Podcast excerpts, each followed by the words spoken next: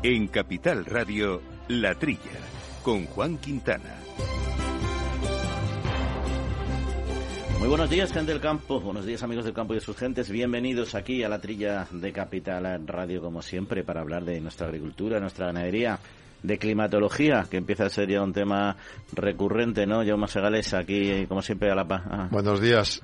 Sí, ¿no? Hemos pasado de la sequía a, a las inundaciones.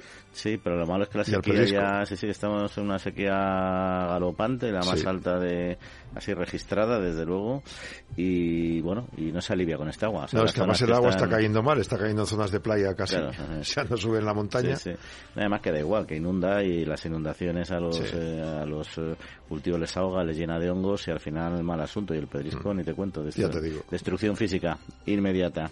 Pero bueno, un programa que vamos a hacer en todo caso aquí con Jorge Zumeta al mando de los controles técnicos y cuestiones que vamos a abordar, además de estos eh, temas meteorológicos, algunos vinculados a ellos precisamente, como son los incendios eh, forestales, que además tienen mucho que ver con nuestro, con nuestro sector. Nuestro sector eh, es parte también del origen, mayoritariamente de forma accidental, pero también puede ser parte de la solución. Y de ello vamos a hablar con Gema Armero, que es de la Unidad de Centro Operativo de Medio Ambiente del SEPRONA. ¿Cómo este cambio climático está afectando a nuestras tendencias, a la evolución de nuestros incendios? y a su gestión. Y nos vamos a ir también a las montañas de León porque han recibido un certificado como patrimonio agrícola eh, mundial y de ello vamos a charlar con el presidente precisamente de la Diputación eh, de León, con Eduardo Morán. Y otras cuestiones que vamos aquí poco a poco trayendo a los micrófonos y comentando en los próximos minutos, eh, pero insisto, al final la climatología empieza a ser dominante en este programa porque situaciones no tan recurrentes otros años o no tan reiteradas. Mira, la semana pasada, ¿te acuerdas que hablábamos con el director general de, de Agroseguro y nos decía los datos de, indemnizaciones de este año que son brutales, 900 millones de euros y solo 300 millones para sequía? Sí, ciertamente eh, están por todos lados los problemas.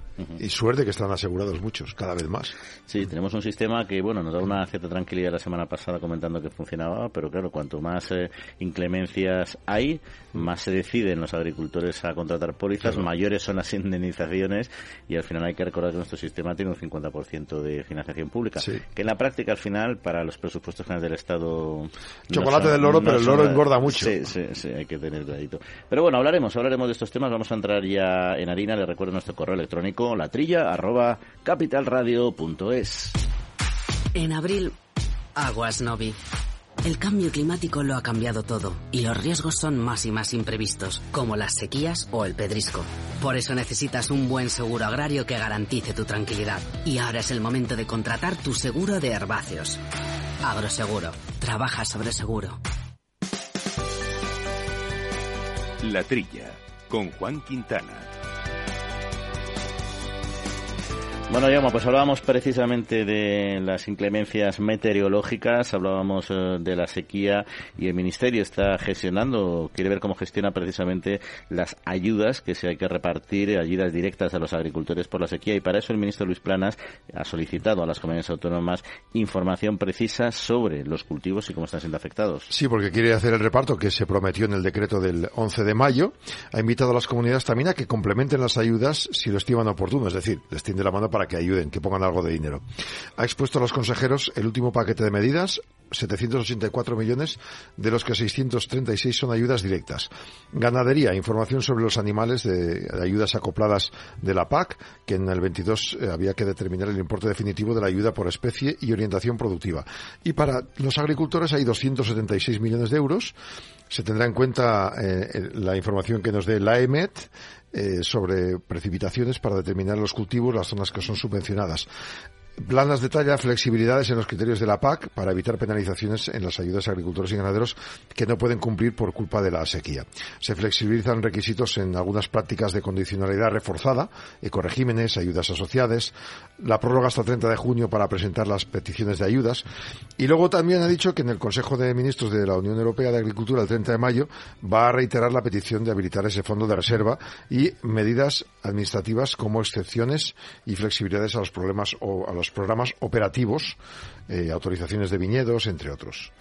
Sí, entiendo yo que estos 636 millones serán añadidos a los que van a ir a través del, de, de Agroseguro, mm. que son 300 millones, de los que el 50% más o menos vienen del Ministerio de Agricultura de Nesa, que ya son 300. No sé si estarán sumados aquí o no a esta cifra. En todo caso, son, son cantidades eh, significativas. Eh, es verdad que todavía quedan cultivos por saber cómo se van, van a verse afectados por, por la sequía, toda la zona cerealista del norte de, Castilla y León, por ejemplo, todavía con estas lluvias, pues a lo mejor eh, puede, puede recuperarse parte y entonces habrá que ver a qué también los peritos hagan su, su trabajo y sepamos en qué queda. Imagino que la foto de ahora igual no es la misma que la foto en julio, por ejemplo, en septiembre, ¿no? Exacto, hay zonas ya, el centro y sur de, España ya, han... Está lo, que está, lo que está está y lo que no está ya no se va a recuperar en ningún caso, ¿no? Mm. Pero todavía queda esta zona norte que además son grandes productores de, de cereal y de otras y de otros observaciones que queda pendiente por, por definir. Y al final una pequeña recuperación en estos cultivos es un impacto económico eh, sustancial, ¿no? Pero vamos a seguir eh, hablando de ayudas, el Gobierno ha convocado ayudas por 4 millones de euros para el asesoramiento en la tramitación de la nueva política agrícola común a organizaciones agrarias y cooperativas. Es que admite que hay muchas novedades en la gestión para los solicitantes, entonces hay que ayudar a que puedan hacer las gestiones los agricultores y ganaderos a tramitar las ayudas. Mira, este jueves se decía que el Gobierno de Sánchez pedía, exigía a los eh, ganaderos tener un diario de cada vaca. Entonces, claro, al final es mucho trabajo cada día tener que rellenar un Excel con todas las informaciones que te piden. Entonces hay entidades colaboradoras que ya han desarrollado actividades de apoyo a esta tramitación desde hace décadas y ahora lo que quieren es para que puedan pedir a tiempo y bien todo el, régimen excepcional de las ayudas de la PAC, pues eh, eh, una concesión de una subvención excepcional con un sistema de concurrencia competitiva. Establecen bases reguladoras, una convocatoria de ayudas y hay dos tramos. Un 10% del crédito total que es de manera lineal a todos los beneficiarios por temas de la, TAP, de la PAC y un 90% a beneficiarios conforme a un único criterio objetivo, como por ejemplo el número de solicitudes únicas presentadas o el importe unitario máximo de 20 euros por expediente presentado. Bueno, esto lo que nos dice es que al final nuestro sueño de una PAC simplificada no... Es imposible. es imposible. Sino, no, no solo no es imposible, sino más bien todo lo contrario. Sigue siendo cada vez más compleja porque es verdad que las OPAs, las organizaciones profesionales agrarias, de toda la vida, parte de sus funciones y parte de sus recursos económicos precisamente han venido de esta gestión, de este apoyo a los agricultores en la gestión de la PAC, que luego también lo hacen los bancos y los, hay muchas otras entidades que, que también dan ese, ese servicio a los agricultores, ¿no?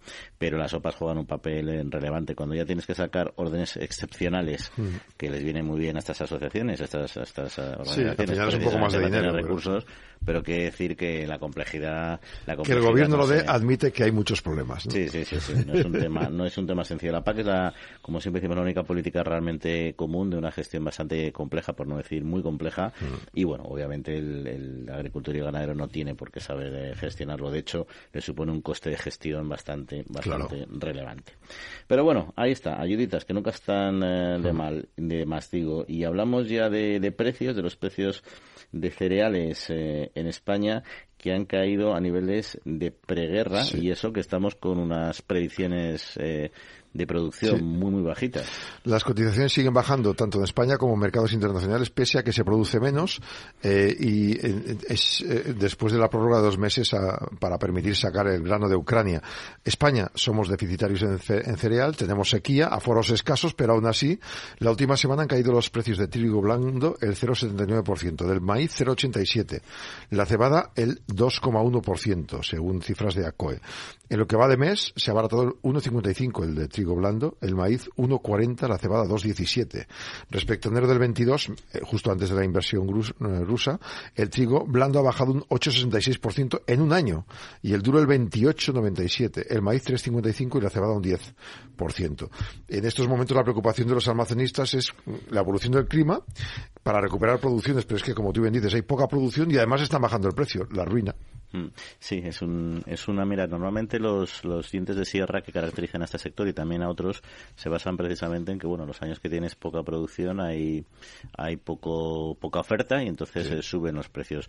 Hablamos de commodities, es cierto, con lo cual las, las reacciones en, los precios no son tan tan directas, no, están directamente mm. vinculadas con el modelo, con el, con, la, con el volumen de producción de, cada año de cada cosecha, ¿no?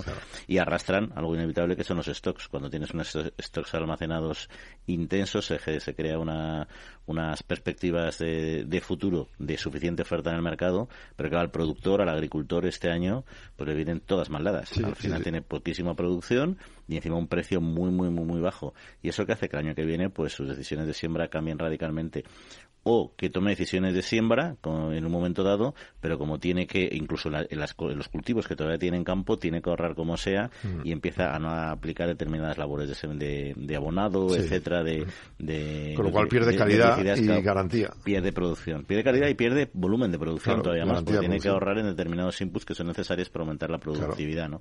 Y ese es uno de los eh, grandes problemas que además tiene, tiene mala solución este año para el sector del cereal, a ver qué, a ver qué es lo que sucede. Pues fíjate, bajan los precios del cereal, bajan los precios de la leche, tenemos el pack completo ya. Bueno, pues si te parece, vamos a hablar de, de, otras cuestiones. Si quieres, nos vamos de viajecito a los montes, a las montañas de León, donde están de buena nueva, pero va a ser en un eh, instante. Agrobank les ofrece este espacio.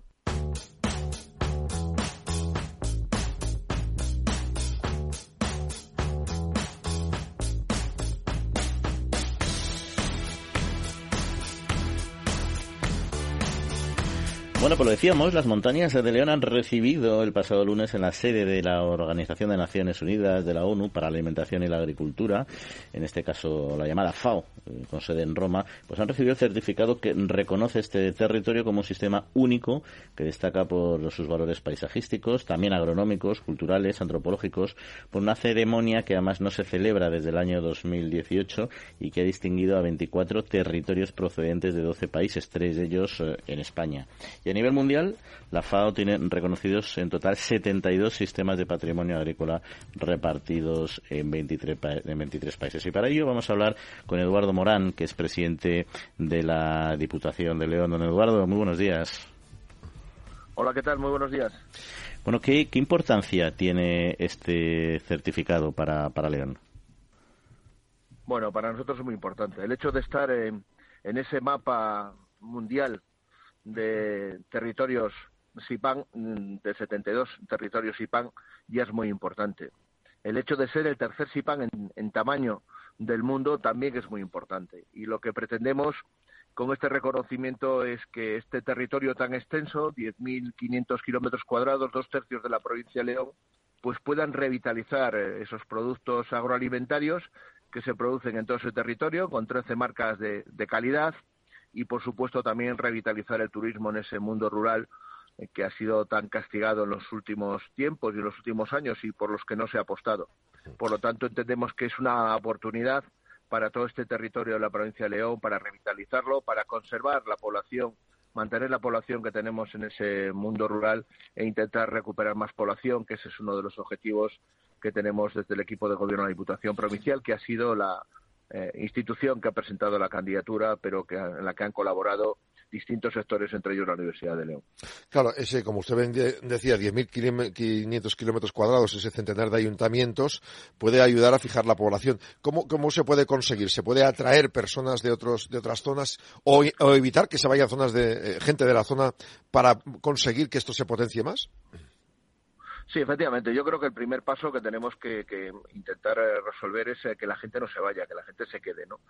Que la gente se dé cuenta que hay oportunidades en el territorio. Por lo tanto, para eso tendremos que explicar eh, debidamente qué supone el SIPAN, que no tiene ninguna limitación en cuanto a protecciones, porque hay que tener en cuenta que en este ámbito territorial hay siete reservas de la biosfera.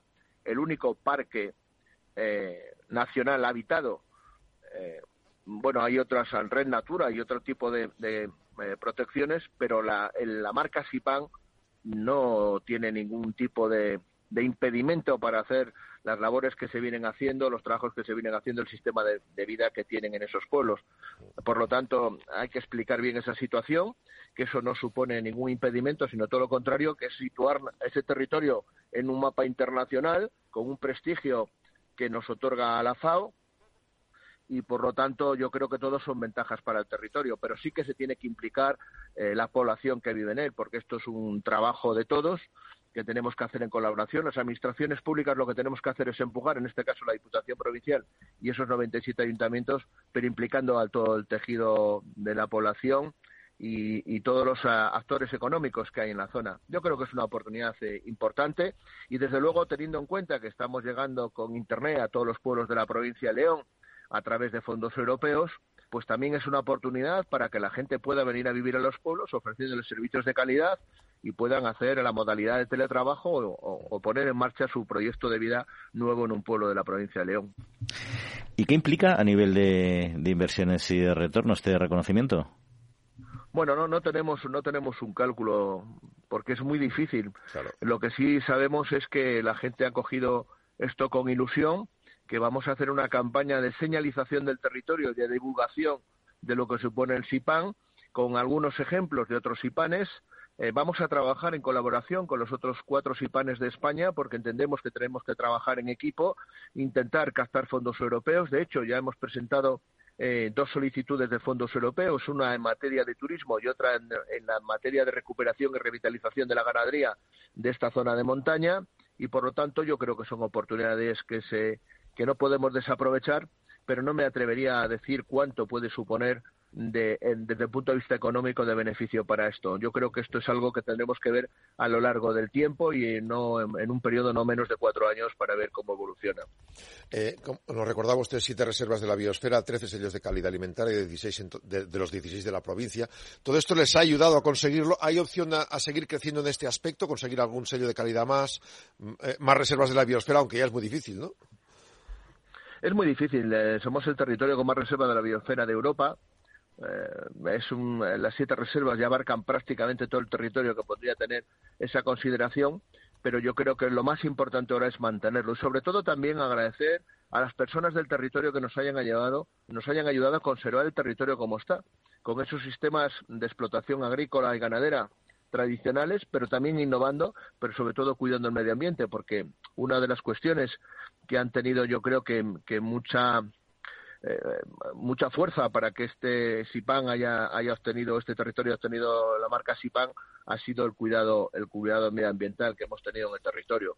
Desde luego también ha llamado mucho la atención la forma de explotar, de, de legislar, digamos, o de, o de poner en, en orden todo aquello que es eh, parte pública. Hay muchos terrenos públicos, propietarios de una fórmula jurídica que en la provincia de León es muy habitual, que es las juntas vecinales, 1.232 juntas vecinales en la provincia de León, de aproximadamente 3.000 en toda España. Esto en muchas provincias no se conoce, pero es una fórmula jurídica inferior al ayuntamiento que se elija también en unas elecciones municipales y en la que los vecinos y vecinas deciden qué se, qué se hace con esos territorios, con, con esos terrenos, terrenos a veces de ámbito forestal, para pastos, o para explotaciones forestales.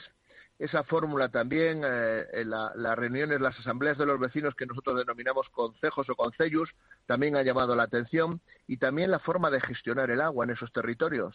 Bueno, creo que en definitiva son muchos los puntos favorables que nos ha ayudado a convencer a los comités técnicos, al último que visitó el territorio, pero a otros que vía telemática se reunieron con nosotros en varias ocasiones.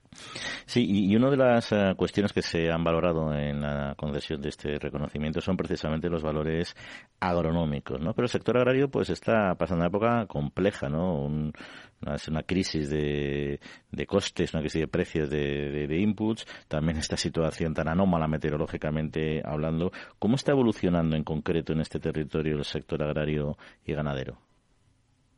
Bueno, afortunadamente el sector agroalimentario ha sido un sector que ha aguantado como nadie la crisis de la pandemia, ¿no? A nadie nos ha faltado alimentos en, en la mesa y eso es de agradecer a ese sector agroalimentario.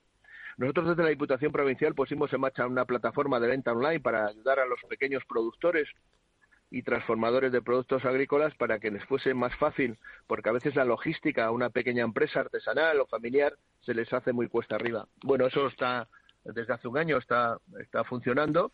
Hacemos eh, una feria muy importante Feria Productos de León, que es la marca de calidad que nosotros tenemos de todos los productos de León y en la que hay em, más de 350 empresas y en la que tenemos más de 1.000 productos y además hacemos promociones fuera de la provincia de León, en distintas provincias de España, para ayudar a promocionar esos productos que, los productores de León hacen con tanto mimo, tanto cariño, y teniendo en cuenta que tenemos 16 marcas de garantía en la provincia. bueno, yo creo que estamos en un momento en que tenemos que creernos que tenemos muchas posibilidades. Esta marca SIPAN, y así hemos solicitado a la directora junta de la FAO que nos permita utilizar ese sello como una marca añadida de calidad a los productos, yo creo que nos va a ayudar a revitalizar este sector, que además asienta población en el mundo rural, eso es muy importante. Todos estos productores, o la mayoría de ellos, viven en los pueblos de la provincia de León y, por lo tanto, estamos resolviendo un problema tan importante que es el problema de reto demográfico, asentar población en el mundo rural. Utilizando esa marca de calidad, como usted bien dice, asentando a la población en la zona y consiguiendo que la, agricultura y la ganadería sigan funcionando y que den entre esto y la naturaleza, imagino, y el turismo debe ser un impacto importante en el PIB de la provincia, ¿no? De la industria. Así tiene que ser. Bueno, aproximadamente eh, se calcula que, que el 14% del PIB de la provincia es el sector agroalimentario y estamos hablando de miles de puestos de trabajo. Es verdad que algunos son eventuales en función de las tareas que se realizan en el campo de recolección o, de tratamiento de los, de los cultivos, pero en cualquier caso es un sector pujante en la provincia de León. Es muy importante desde el punto de vista económico y también desde ese punto de vista social que asienta población y que mantiene gente en los pueblos. Una última. España tiene tres espacios CIPAM este año. Eh, somos el segundo país del mundo que hemos recibido este año. China recibió cuatro. ¿Es por la naturaleza que tenemos, por la manera de cuidar a nuestras gentes como pasa en León? ¿Ha, ha, compartido sinergias con otros CIPAM de España? Sí, bueno, eh, nosotros tenemos cinco SIPANs. Eh, estos hemos recibido tres estos días, pero el nuestro es el del año 2022. Sí. Se decidió el 4 de noviembre del año 2022. Los anteriores, Huerta Valenciana, es del año anterior y los olivos de Senia pues son del año 19. Eh, pero yo creo que sobre todo lo que llama la atención de los comités científicos que valoran estos es el paisaje, pero también la forma tradicional de un cultivo. La diferencia de nuestro SIPAN respecto a los otros SIPANes es que generalmente los SIPANes son de un monocultivo. Sí. Estamos hablando de, de la charquía, de la, de la uva pasa, estamos hablando de, de los olivos centenarios, estamos hablando de la sal en Álava, pero sin embargo nuestro tiene muchos productos agroalimentarios. Eso también les llamó mucho la atención y nos resultó muy difícil convencer al comité científico de que éramos un SIPAN, además del territorio, la extensión muy distinto en cuanto a que eran diversos cultivos los que teníamos en, la, en todo el territorio. Bueno, pero al final eh, les convencisteis que es lo importante, así que enhorabuena por este reconocimiento y también a todos los ciudadanos eh, de León que se lo han ganado. Eduardo Morán, presidente de la Diputación de León, pues muchas gracias por atender nuestra llamada. Muchísimas gracias, muchas gracias. Agrobank les ha ofrecido este espacio.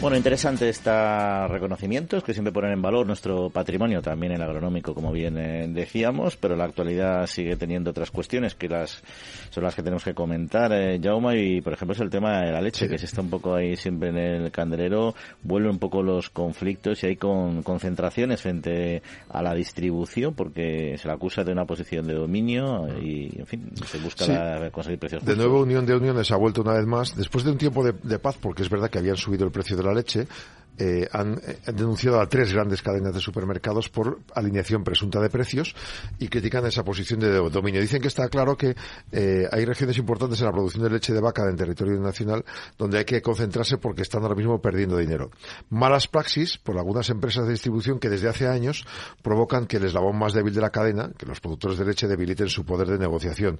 Atraen a clientes utilizando la leche como producto de reclamo. Dice, el eh, 80% de la leche que se produce a nivel estatal se vende en forma líquida y ácida, yogures. Y de esta, el 60% es marca blanca que se usa como reclamo y, por tanto, según ellos, banaliza la calidad y la importancia de un producto que tiene una gran riqueza nutritiva. Dice, ahora que hay elecciones locales y autonómicas, esperábamos que se pusieran las pilas, pero parece que los políticos tienen desidia y de momento no tienen ningún tema de armas electorales para poder ganarlo. A ver, yo aquí entiendo perfectamente el problema de los uh, ganaderos, porque al final tienen los márgenes muy reducidos en, mm. en, la, en, en, el sector lácteo. Nuestro sector lácteo, quitando zonas como pues, pues Castilla y León, etcétera, está mal estructurado. Toda la colonia cantábrica es muy mm. mi, minifundista en sí. términos uh, ganaderos y al final tiene un problema estructural importante, ¿no? Pero al final el tema de la marca blanca, para mí no es, es verdad que la leche siempre es marca blanca, pero como en otros muchísimos productos. Es decir, la marca blanca dentro de la distribución es un modelo de trabajo habitual. Yo, yo, sinceramente, creo que no se banaliza de esa manera. Además, en algunas, eh, en algunas cadenas de distribución te aparece la marca blanca, pero luego te dice en concreto quiénes son las, las industrias que te lo, que te lo producen, ¿no? Entonces, yo nunca he entendido eso de que se banalice. Otra cosa es que uno haga campañas eh, para atraer al consumidor y diga, reducimos un 50% el precio de tal. Entonces, sí, parece, bueno, que eso no tiene mucho valor, etcétera, ¿no? Pero yo creo que el funcionamiento de marca blanca es un funcionamiento que es un sistema que funciona que al consumidor le, le, aporta valor, le aporta valor también. Y yo creo que el problema para solucionar este, esta cuestión de márgenes en el sector lácteo no es combatir las marcas blancas, porque más es que han venido para quedarse, que eso no, van a, no, no, no, va a cambiar. ¿no?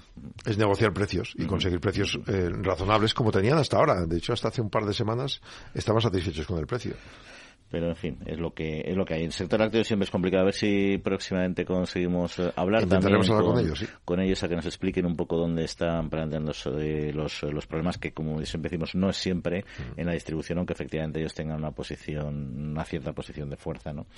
Eh, oye, nos vamos si quieres al Parlamento Europeo porque hay un sector que aquí seguimos siempre de cerca. Es un mm. pequeño gran sector como es el de la flor cortada, que todos recordamos lo mal que lo pasaron con la pandemia y con todas estas eh, crisis sanitarias que hemos tenido y la caída de consumo, pero yo pensé que se había recuperado ya, pero parece ser que no, porque en el Parlamento Europeo se ha presentado precisamente un plan para, para salvarlo y evitar su desaparición. Ha ido Coac Andalucía con los principales productores del sur eh, y llevan pues un plan que dicen que puede ser oxígeno para el sector. Bueno, piden un plan de viabilidad que garantice la rentabilidad de los productores y atraiga a personas jóvenes a un sector dinámico con retos como eh, estudios de mercado, incrementar el valor añadido del producto, campañas de promoción, fomentar el asociacionismo, asociacionismo asociacionismo. Exacto. Hay que conseguir una revisión de los acuerdos comerciales y condicionar las importaciones. Dicen que el principio de reciprocidad debe ser la base de la revisión de los acuerdos de la Unión Europea con terceros países. Dice, hay países ahora mismo que están importando, que nos están exportando a nosotros y que no presentan las mismas calidades que nos exigen. Otra propuesta es que el sector de la flor cortada tenga ayudas asociadas a la producción como el de frutas y hortalizas y también investigación en, materia de desinfección de suelos, desarrollo de método de producción integrada que permita avanzar en sostenibilidad y actuar de forma efectiva contra los ácaros y los insectos. Bien, a mí el tema de las ayudas asociadas a la producción me parece una buena idea, ¿por qué no? O sea, es un sector mm. Productor, no es un sector estratégico en el sentido de, bueno, pero también hay otros muchos de consumo que tampoco son estratégicos, son alimentación, oye, pues están fenomenal, pero no dejan de ser elementos casi casi de lujo, ¿no? Y tienen y tienen ayudas, ¿no? Eh, pero para mí la clave ahí no es tanto, bueno, primero es evidentemente lo que siempre decimos, si aquí hay productos que no están autorizados, no importemos eh, alimentos o flor que utiliza esos productos, eso es como de sentido común. Pero una vez que entran en Europa, pues el que tenga mala calidad o peor calidad es una cuestión ya de trazabilidad y es una cuestión de que el consumidor sepa exactamente que lo que compra es de fuera. Por ejemplo, los espárragos típicos, espárragos envasados en Navarra, y todo el mundo piensa que, que, son navarros, y te ponen una letra microscópica que son de Perú o son de China. Pues hombre, seamos un poco honestos y pongamos abiertamente espárragos peruanos envasados en Navarra. y entonces ya el consumidor sabrá lo que compra, ¿no? Mm. Porque la información existe, el problema es que es muy compleja de, leer. lo que está envasado sí, pero por ejemplo la flor cortada tendrías que explicarlo muy bien en una floristería. Esto, o ponerlo de una forma que se, se vea, estas flores vienen de tal sitio, estas vienen de tal otro. Ese es el problema de los productos en fresco igual ha pasado siempre con, los productos alimentarios en fresco, que no es tan fácil cuando los tienes a granel, sabes si la naranja, si la patata es una patata vieja francesa, ¿no? Y no te paras a mirar al final. Y al final es verdad que en el sector alimentario pues seas unos sistemas de, envasado con redes, etcétera, que te permiten, pero al final lo ideal, yo ahí sí que estoy de acuerdo, sería lo ideal que la, que la flor que uno vaya a comprar tenga también explicado una etiqueta o un punto de venta claramente diciendo pues esta es flor de, de Latinoamérica, de tal país, de tal otro, o es flor de, de, de Almería o de Andalucía en este caso, ¿no? Porque al final el consumidor tiene que decir lo que compra, lo compra de peor calidad y más baratito porque le viene bien, pero pero que sepa, que sepa lo que lo que compra. O sea, que eso me parece bien la defensa que hace el sector en el Parlamento, pero es verdad que una parte de los deberes los tenemos que hacer nosotros y para eso también son necesarios recursos. Por eso ese tema de las ayudas no me parece una mala una mala cuestión, ¿no? Y hablando de, de, precios y de consumo y tal, nos vamos eh, a la cesta de la compra. Hay un aumento generalizado en los precios y está provocado por el provocó que los consumidores hayan reducido en un 7% la demanda de productos frescos en 2022 y, como decíamos, bueno, acaban priorizando alimentos más económicos en año de Han salido estudios de Cantar Media, de, de AECOC, de muchas entidades. Ahora salen de algunas cadenas, como por ejemplo Aldi, que es este estudio, este observatorio, que indica que efectivamente ha bajado un 14% la compra de pescado y marisco, seguido de la fruta de hortalizas un 8%, la carne fresca un 8% menos por la inflación, básicamente. Los frescos son dos de cada cinco euros de gasto anual en alimentación, 35.000 millones por encima del año anterior que fueron 35.614, muy poquito de diferencia. ¿no? El gasto anual en frescos fue de 1.900 euros, un 8% más que en el 21. Es decir, compran menos, pero es que les cuesta más dinero, gastan más que otros años.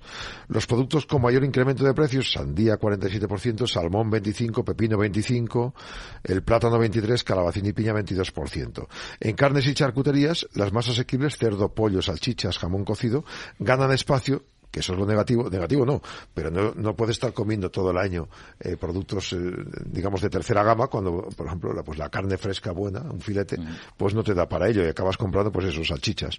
La percepción del consumidor es que nueve de cada diez asegura que ha notado la subida del coste por el contexto inflacionista y, por tanto, lo que está comprando es menos cantidad, gastando la misma cantidad de dinero que el año pasado. Hmm. Y ahí tenemos, eh, esto genera dos problemas para mí importantes. Uno, el cómo altera nuestra dieta, nuestra dieta mediterránea, que sabemos que no somos el crack cumpliendo, pero bueno, que dentro de, de los países, bueno, lo hacemos dignamente, aunque sea un poco contradictorio que tiene la dieta mediterránea no seamos 100% fieles a ella.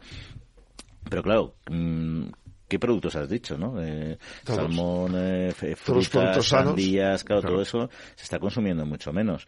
Eh, al final, eh, ¿qué es lo que va a pasar? Si, si eso se convierte en un hábito, si es algo coyuntural, bueno, pues no hay problema. Uno, un año así, dos años, pues se puede soportar, ¿no? Pero más allá del impacto que tiene nuestro propio sector, que es mm. muy, que es muy traumático para nuestra salud, lo importante es que eso tenga que, tenga que revertirse sí o sí y volver a ese modelo, ¿no? Porque lo que dices tú, al final cualquier alimento consumido en las dosis adecuadas también es el pues tampoco son destructivos. Pero no puedes sustituir alimentos básicos por unos procesados porque te sale más barato. Es decir, claro, yo gasto lo que tengo que gastar y cuando me he quedado sin dinero tengo que comer y compro cualquier cosa. Pues lo importante es eso, que no nos habituemos a cambiar el modelo de dieta, que eso sí sería un gran problema. Bueno, pues Joma, si te parece, dejamos aquí este segundo bloque de noticias y continuamos hablando de otras cuestiones francamente interesantes. En Agrobank queremos ayudarte con los trámites de la PAC o anticipándote las ayudas cuando lo necesites. Además, hasta el 15 de junio, si solicitas un anticipo superior a 3.000 euros, te llevas un dron de última generación, 5.000 unidades. Infórmate en caixabank.es barra agrobank.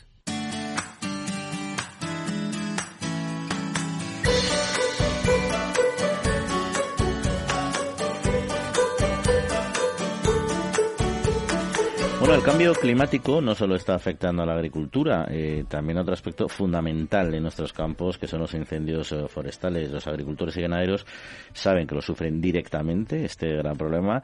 Eh, también en algunas ocasiones tienen relación con su origen, mayoritariamente y afortunadamente de forma no, no intencionada, pero de ello, de cómo se gestiona desde la, desde la perspectiva de, nuestras autoridades, del SEPRONA, queremos hablar con Gemma Armero, que pertenece a la unidad del Centro Operativo de Medio Ambiente del SEPRONA, precisamente. Gema, muy buenos días. Hola, buenos días. Bueno, sobre esta cuestión se está notando en los últimos años el cambio climático en lo que es todo el origen y la extensión de, los incendios. Pues a ver, las estadísticas lo que demuestran es que en, el número, o sea, no, no, está aumentando tanto el número de incendios forestales, pero quizá más la superficie. Por ejemplo, la, lo que es el avance informativo de incendios forestales del, del Ministerio de Transición Ecológica eh, pues en sus datos muestra que el año pasado estuvimos en torno a la media de los diez últimos años, pero la superficie sí que aumentó notablemente. O sea, pasamos de tener en torno a 94.000 hectáreas de media de superficie forestal quemada a 267.000. O pasar de 21 grandes incendios forestales, que son los de más de 500 hectáreas, a tener, o sea, de media los últimos 10 años, a tener 57. O sea, que en cuanto a número quizás no esté cambiando tanto, pero sí la extensión de, las consecuencias de estos incendios. ¿Y esto supone desde la perspectiva del SEPRONA que se tengan que tomar medidas, medidas en cuanto a adelantar las campañas antiincendios o incrementar los, los recursos? Pues nosotros, eh, a ver, la campaña la trabajamos durante todo el año y lo que sí que tenemos es eh, dispuesto un mecanismo para en aquellas zonas en las que se produzca un alto número de incendios, pues desplegar un refuerzo en, la zona. Entonces sí que estamos capacitados para movernos en aquellas zonas en las que haya más incendios forestales. Entonces los recursos ahora mismo son los que los que estamos teniendo en los últimos años, ¿no? Pero sí que somos capaces de eh, reorientarlos allá donde haya una necesidad particular. Y si nos vamos al origen de, del incendio en la actualidad, ¿cuáles son los principales y sobre todo están cambiando en estos últimos años? ¿Están evolucionando? No, el cambio de la, de la casuística no, más o menos se mantiene. Sí que es curioso un fenómeno que hemos detectado del año pasado es el número de incendios causados por, o sea, por motivos naturales, por causas naturales, por eh, rayos principalmente, que además son los causantes de algunos de los más grandes que hubo el verano pasado pero lo que es la casuística en general, la dinámica se, ha mantenido en los últimos años. Al hilo de esto, en varios municipios así pequeños, en los que la gente vivía en el pueblo y, por ejemplo, pues hay menos permiso para, para mover animales o, o, se está dejando eh, bastantes superficies en las que ahora mismo pues quedan las plantas eh, un poco, digamos, al aire. Esto puede ser también una bomba en verano, ¿no? Eh, si fijamos población y la gente vive del campo y los animales pastan más, o se consigue proteger mejor las especies animales, ¿se puede también evitar que esos incendios cuando se producen sean tan grandes? A ver, eso quizás es más la opinión a lo mejor de un, de un ingeniero de monte, ¿no? Que, pudiera hablar de cómo tratar la, prevención. Pero bueno, está claro que donde hay población, pues primero también están más pendientes de lo que puede pasar, nos pueden avisar antes. Luego, el que esté, claro, es el, eh, los trabajos, el ganado pastando, pues tienes un monte limpio, eh, la gente que vive de la, eso lo sabemos, ¿no? Si están viviendo del monte, pues se aprovecha un monte limpio, un monte aprovechado. Eso, pues claro, lo que pasa es que, bueno, es más quizá una opinión de un, de un ingeniero de monte más que de un buena gente del Semprona. Pues eh, mira, precisamente hay una hay un dicho entre los ingenieros eh, de montes muy típico que es que los incendios se apagan en invierno, hablando precisamente de, la gestión de la masa forestal, etcétera, ¿no? Pero desde la perspectiva del Seprona, eh, ¿qué se hace en, en el invierno, por así decirlo, fuera de temporada para para poder contribuir a, paliar este este problema? Pues por, tenemos dos cosas. Por un lado, en invierno eh, no tenemos incendios en, en, toda España, pero sí que tenemos la cornisa cantábrica, sí que hay una problemática en, invierno. Entonces nosotros centramos nuestra labor de, investigación en aquellos incendios que se producen en, la, el norte de España, Cantabria, Asturias principalmente. Eso es la parte de invierno, pero además eh, nosotros trabajamos durante todo el año en temas preventivos. Nosotros hacemos una serie de servicios preventivos utilizando información estadística, información de, la, de meteorológica, anomalías térmicas de los satélites, un poco para saber dónde se producen los incendios, intentar reforzar ahí nuestros servicios preventivos. Y luego también sí que hacemos una campaña anual de revisión de zonas de potenciales de peligro de incendio, que son áreas recreativas, líneas eléctricas, vertederos.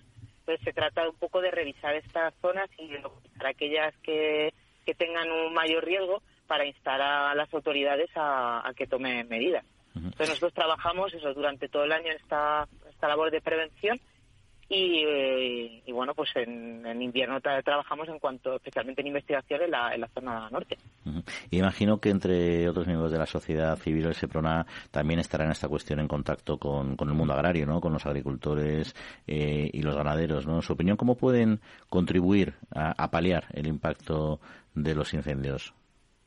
Pues eh, yo creo que es importante que su labor de pues cumpliendo cumplir la, lo que es la legislación que hay ahora mismo de materia de uso de maquinaria, de, de quema de, residuos, o sea, el, que estén pendientes de toda la, normativa, eh, de cuál es la situación de riesgo meteorológico, bueno, de riesgo de incendios forestales, el que cumplan todos los condicionados cuando se les autoriza un uso de una maquinaria o cuando hay una alerta de riesgo de incendio extrema eh, pues que el que no utilice, no sé si se prohíbe, pues que cumplan esa, esas prohibiciones, o si se les autoriza una actividad, pues que cumplan el, las condiciones sobre las que se les eh, autorizado, para nosotros es muy importante.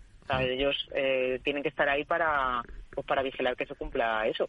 Imagino que, ellos son los principales también interesados, igual que el SEPRONA, para que esto se cumpla. Eh, eh, intuyo que porcentualmente, al cabo del año, de los incendios que se provocan o se producen, pocos, o el porcentaje es menor, ¿no? Respecto a, por ejemplo, los provocados, ¿no? De los, de los que son por accidente. Eh, a ver, no tengo los datos eh, totales de porcentajes entre, bueno, negligentes, accidentes, pero bueno, son sí que la mayor parte están relacionados con accidentes o negligencias, o sea, más que lo que es el intencionado.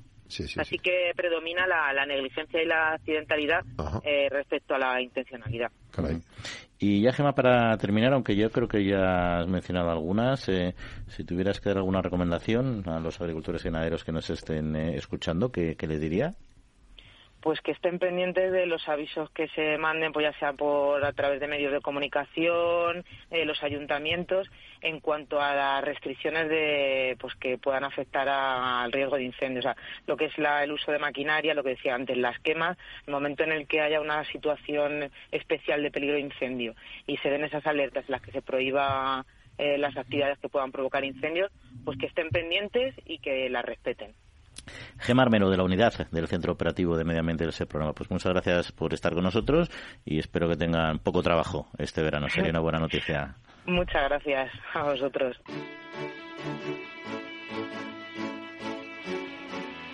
La Trilla, con Juan Quintana, Capital Radio.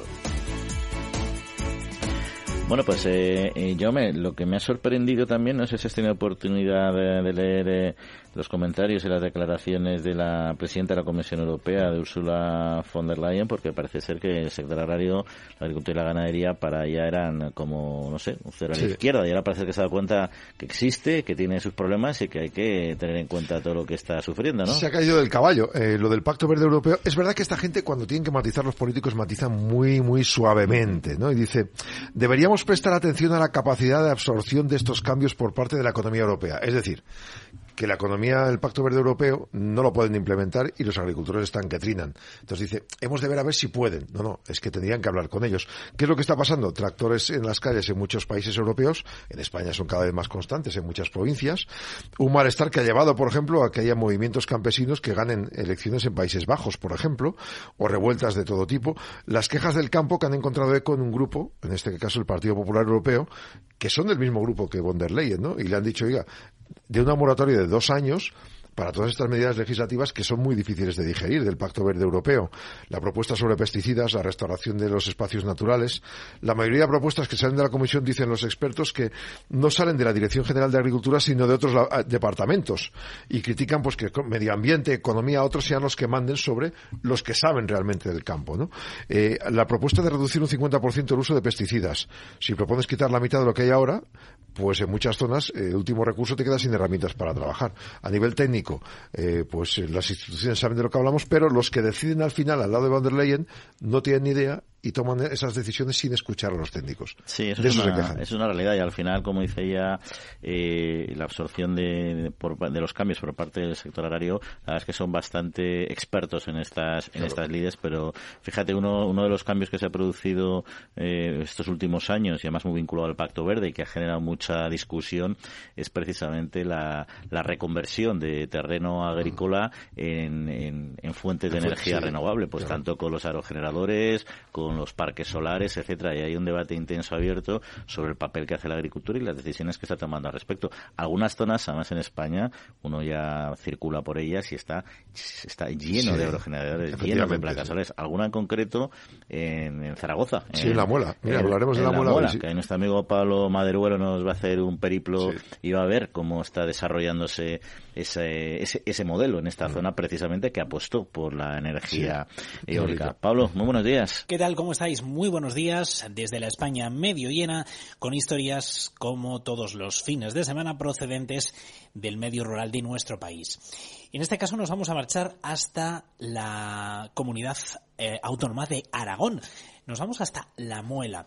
La Muela fue el primer municipio de toda la comunidad aragonesa que instaló un parque de energía renovable. Fue en los años 80. Imaginaos si ha llovido desde entonces.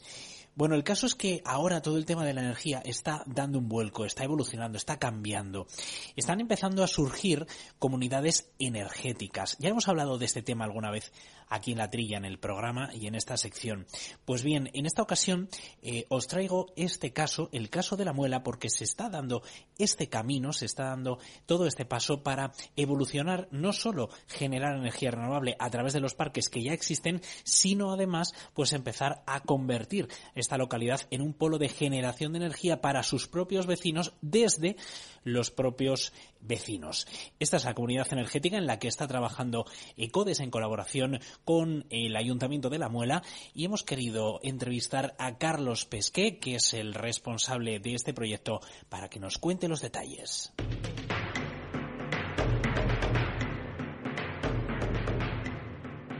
Carlos Pesqué es responsable de comunidades energéticas en ECODES, la Fundación Ecología y Desarrollo. Carlos, ¿qué tal? ¿Cómo estás? ¿Qué tal? Buenas. Muy bien. Carlos, ayúdanos a entender eh, qué proyecto estáis eh, trabajando en, en La Muela para convertirlo en una comunidad energética. La Muela es un municipio que está, bueno, está cerca de Zaragoza, que está relacionado, pues bueno, históricamente a las energías renovables, pero no en un modelo en el que eh, esa energía esté en las manos de, la, de los vecinos y vecinas del, del municipio, sino más eh, ha sido como un municipio muy representativo de esos grandes eh, parques eh, eólicos, en este caso, siendo uno de los primeros que se hicieron a nivel estatal a finales de los años 80. ¿no? Entonces, bueno, la vida de este municipio que creció mucho desde entonces ha estado muy ligada a, a estos parques eólicos. ¿no? Entonces, desde hace ya un tiempo, pues, bueno, los vecinos y vecinas de la Muela veían cómo pues bueno esos grandes parques eólicos muy próximos a su municipio pues dejaban ingresos en el ayuntamiento pero que ellos seguían pagando unas facturas muy elevadas de electricidad y cómo esas centrales que estaban generando esos molinos aerogeneradores energía tan cerca no se reflejaba o no tenía ningún beneficio en sus facturas. Entonces, desde hace unos meses hemos empezado desde CODES un proceso eh, en colaboración con el ayuntamiento para eh, tratar de pues que eh, los vecinos y vecinas de la Muela tengan, activarles, no implicarles en la generación eh, y gestión de su propia energía. Entonces, es un proceso que comenzamos, pues eso, hace unos, hace dos, tres meses, en el que hemos ido haciendo varias sesiones informativas, procesos participativos. Hemos contado con la participación también de, representantes de otras comunidades energéticas que también nos han contado su experiencia. Y, eh, pues bueno, estamos en esa fase de dar a conocer la iniciativa, activarles, ¿no? Que, para que pasen de ese rol de, como consumidores, ¿no? De ese rol pasivo a un rol, un rol activo como socios, ¿no? De esta eh, comunidad energética, futura comunidad energética que estamos constituyendo. Carlos, ¿de qué tiempo estamos hablando eh, para poder desarrollar este proyecto? Estáis en estos primeros pasos, pero imagino que tenéis un mm. horizonte temporal. Sí, eh, ahora estamos en una fase que es muy importante, ¿no? que es en la parte esa de información que comentaba, en el que ya tenemos 45 personas eh, interesadas. como siempre en, estos procesos, al principio contamos ¿no? con esas personas un poco más, más pioneras ¿no? que, que quieren dar ese paso y seguro cuanto esto comience a, caminar, pues habrá muchas personas que, están ahora mismo viendo esta iniciativa no de, desde un lado, ¿no? pero que cuando vean que funciona se, unirán también. Entonces, eh, ya hemos acabado esa fase, que ha durado pues eso, unos dos meses de información, y ahora comenzamos ya con un grupo motor que se ha constituido, eh, que ha sido pues de esos 45 personas, ha habido 14 que han mostrado interés en, tener una implicación mayor. Entonces, eh, todos los siguientes pasos que vamos a ir dando eh, vamos a, tratar, eh, vamos a desarrollarlos y a realizarlos en colaboración con este grupo motor, que será el germen del, de la futura junta de, gobierno de, la comunidad energética que vamos a, constituir en forma de cooperativa. Entonces, ahora estamos ya comenzando la fase de, de definición legal, ¿no? De cómo van a ser eh, pues los estatutos, el modelo de gobernanza, eh, para nuestra, nuestro objetivo es que para después del verano poder constituirla ya y hacer la acta fundacional y en paralelo ir eh, definiendo el proyecto técnico o el proyecto energético eh, inicial que se va a desarrollar, que en este caso va a ser eh, instalaciones de autoconsumo colectivo que se ubicarán, fotovoltaico, que se ubicarán en espacios, en tejados cedidos por el ayuntamiento. ¿A dónde podrían llegar los ahorros que, se podrían conseguir más o menos pues con este grupo de 45 personas? Bueno, está la parte de, que tiene que ver con pues, bueno, lo que reducimos en nuestras facturas ¿no? con el autoconsumo. Aquí podríamos hablar que estaríamos en torno al 30-40% de ahorro en el consumo. Eh, hay que tener en cuenta que en esta primera fase no va a haber acumulación de baterías, entonces eh, lo que ahorremos es lo que consumamos, digamos, en tiempo real, ¿no? Cuando se está generando eh, lo que consumamos no podemos acumularlo para la noche, por ejemplo. Entonces, hablaríamos un 30-40% en el consumo, pero además eh, hay otra ventaja desde el punto de vista económico de hacer una instalación colectiva respecto a poner una instalación individual en nuestro tejado. es mucho más rentable hacer una gran instalación, una instalación de 100 kilovatios, por ejemplo, que 100 instalaciones de uno. Entonces, que hablamos que las personas que, participantes que se estaban planteando hacer una instalación individual, pues el hacerlo de forma colectiva pueden estar ahorrando hacer en torno al 40% de lo que les hubiera costado esa instalación. Y de este modo, lo que se eh, estima de recuperación de la inversión ¿no? en, eh, de esa aportación que les daría derecho a consumir energía durante los 25 años ¿no? de vida útil de la instalación, la recuperarían en torno a cuatro años. Carlos, qué importante es avanzar en este sentido. La muela fue, como tú decías al principio, un lugar pionero a la hora de introducir energía renovable a través eh, pues, de la energía eólica, eh, pero ahora está dando ese paso que puede completar el círculo ¿no? y convertir a la muela en un polo de generación de energía desde distintas ópticas y completar ese círculo que, se inició en los años 80. Exacto, sí, totalmente. ese es el paso ¿no? de, de implicar también a los vecinos. El, eh, las comunidades energéticas eh, no es solo generar energía, ¿no? Es, crear un espacio de diálogo en torno a la energía, a la gestión de la energía en el ámbito local y eh, se va a comenzar con el, autoconsumo fotovoltaico, pero bueno, en la mente de todos los vecinos y vecinas de la muela está la energía eólica, ¿no? Como no puede ser de otra forma, ¿no? Siendo una parte tan importante del municipio. Y el sueño de muchos de ellos es algún día tener un aerogenerador que sea propiedad y esté gestionado por los propios vecinos y vecinas de la muela. Entonces, bueno, empezamos a corto plazo, pero siempre con pensando en el futuro y estableciendo una, un plan para, para más adelante. ¿Qué potencial piensas que tiene para el medio rural eh, pues avanzar hacia este autoconsumo energético en los próximos años? Pues bueno, tiene un, eh, un potencial enorme, ¿no? No solo en la parte energética, en la parte técnica, ¿no? El, que es más evidente el pues ahorrar en la factura de la luz, el, poder eh, generar la energía de forma local, de forma sostenible. Pero también tiene muchos otros beneficios que no son eh, tan fáciles de ver ¿no? a, primera vista y es como conseguir fomentar la participación, ¿no? el vencer el individualismo, fomentar el consenso, fomentar crear la comunidad la energía es un aspecto, es algo que interesa a, todas las personas, no todo el mundo quiere ahorrar en su factura.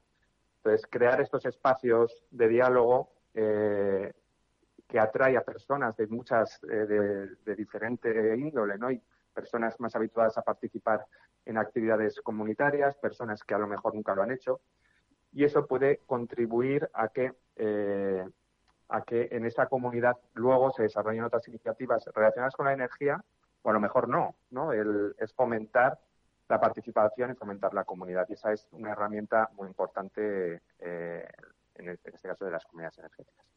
Carlos Pesqué, pues enhorabuena por el proyecto, mucho ánimo, tenéis mucho trabajo por delante y os deseamos la mejor de las suertes. Muchas gracias a vosotros por contar con nosotros. Compañeros, con esto nos quedamos. Espero que os haya resultado interesante, que seguro que lo es, especialmente en estos tiempos de facturas bastante abultadas de la energía. Que tengáis muy buen fin de semana. Nos encontramos en unos días. Adiós. Pues eh, mira, llama un sector muy vinculado a nuestra alimentación. Siempre hablamos de la distribución, restauración, etcétera, pero es el catering. Catering es una parte importante de nuestro mercado alimentario y está creciendo además de una manera muy acelerada en España, en concreto el 20% en el 2022 Sí, hombre, primero la crisis machacó al catering vivo, con lo cual ahora están creciendo mucho y luego la inflación también hace que facturen más. Creció el 20%, como tú bien dices, alcanzó los 3.500 millones de euros según el Observatorio Sectorial de BK. Eh, el crecimiento estuvo impulsado por más demanda en eh, segmentos de actividad, y además el aumento de los precios. las colectividades se incrementaron un valor un 15% anual, sobre todo hasta los 3.100 millones de euros, eh, impulsados por, entre otros, los centros de enseñanza, una vez más con la, pues, con la educación ya 100% presencial, el 17% del valor hasta 1.055 millones. El sector sanitario, también tuvo mucha importancia, 1.365 millones, aumentó un 14,7%, y luego el catering a empresas se ha incrementado un 12% hasta los 505 millones. En el transporte aéreo, eh, la cifra de negocios se elevó un 76%, 220 millones de euros. Y en cuanto a gama alta, la facturación alcanzó 200 millones, 67% más que el año pasado. Todas son buenas noticias. La oferta estaba compuesta en el año pasado por casi mil empresas, con 75.000 trabajadores en un sector que tiene mucha concentración. Son los cinco primeros operadores que aglutinan casi la mitad de la facturación. Y todos cómo ha mejorado los caterings de cuando yo era pequeñito en los colegios, bueno, que era una comida que era, comida no sabía ni lo que comían la mitad de las veces, ¿no? Y luego incluso en nuestra vida profesional, al principio hace años, los caterings eran como comida de plástico casi infumable en los aviones igual.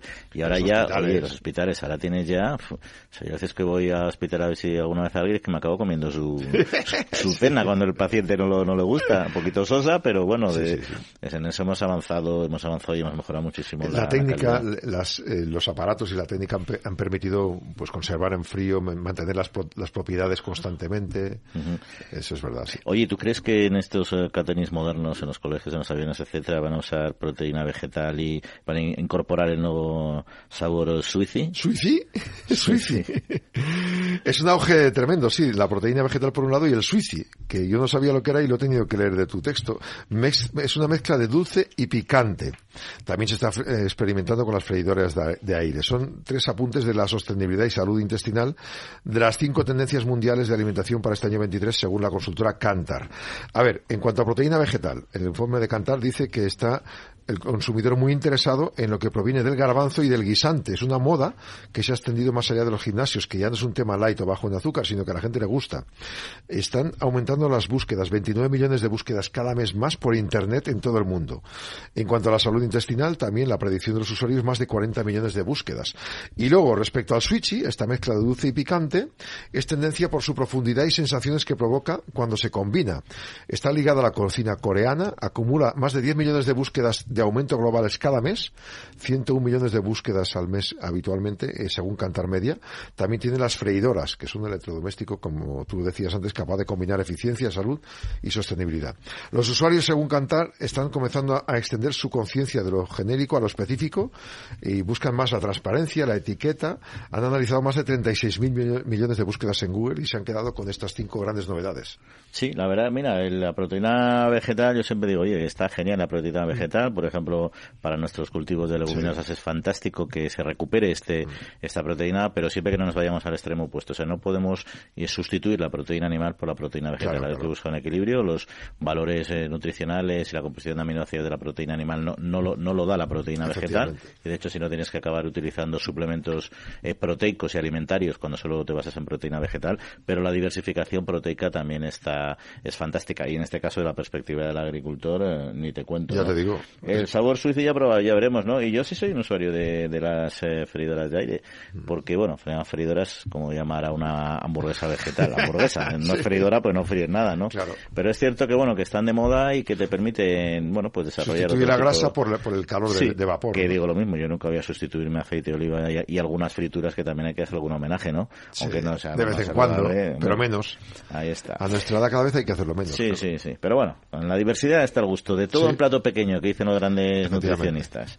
Oye, y restos eh, de poda ¿Eh? y prensado de uva no es una cosa súper novedosa, pero es verdad que bueno, todo el aprovechamiento de los residuos en esta economía eh, circular que permite vincular estos elementos eh, que restan de las explotaciones para hacer pues materiales, en este caso cajas compostables para el vino. Cajas de plástico mil cartón para las botellas de vino, producto más sostenible de la misma bodega, se aprovecha todo y se, valora, se valorizan subproductos del desecho del sector vinícola, derivados de la poda de la, de la vid, el desoje de racimos, procesado de uvas, raspones y ollejos. Todo esto se había utilizado como biomasa y fertilizantes y ahora algunos, algunas industrias están invirtiendo para conseguir más valor añadido que simplemente biomasa, que ya está bien, pero bueno, es una investigación que permite que esos subproductos agrícolas pues eh, reviertan en el propio sector. Por tanto, diversifiquen más las capacidades de, fabricación. Es una investigación financiada por la Agencia Valenciana de Innovación con cofinanciación de la Unión Europea y te digo, pues eh, compuestos de plástico símil cartón, compostables semirrígidos a partir de biopolímeros y subproductos agrícolas de alto contenido en celulosa. Es lo que están usando. Pues no está, no está nada mal. Ya sabemos las tres R's de nuestra economía circular: reducir, reutilizar y reciclar. Aquí se trata de reciclar, que no es eh, mala cosa y sobre todo en estos, eh, estas materias eh, de poda y uva y huesos, etcétera, y que tiene muchas, muchas utilidades. Así que, oye, mira, pues bien por la investigación en, economía circular. Es darle un valor, Ahí está. Bueno, se nos acaba el tiempo, nos tenemos que despedir. Agradecemos a Jorge Zumeta, man de los controles técnicos, y Yauma, a ti que tengas buena semana como siempre. lo mismo digo, feliz día a todos. Y a todos ustedes, que pasen buena semana y en siete días volvemos a estar con ustedes. Eh, cuídense. Capital Radio, la genuina radio económica. Siente la economía.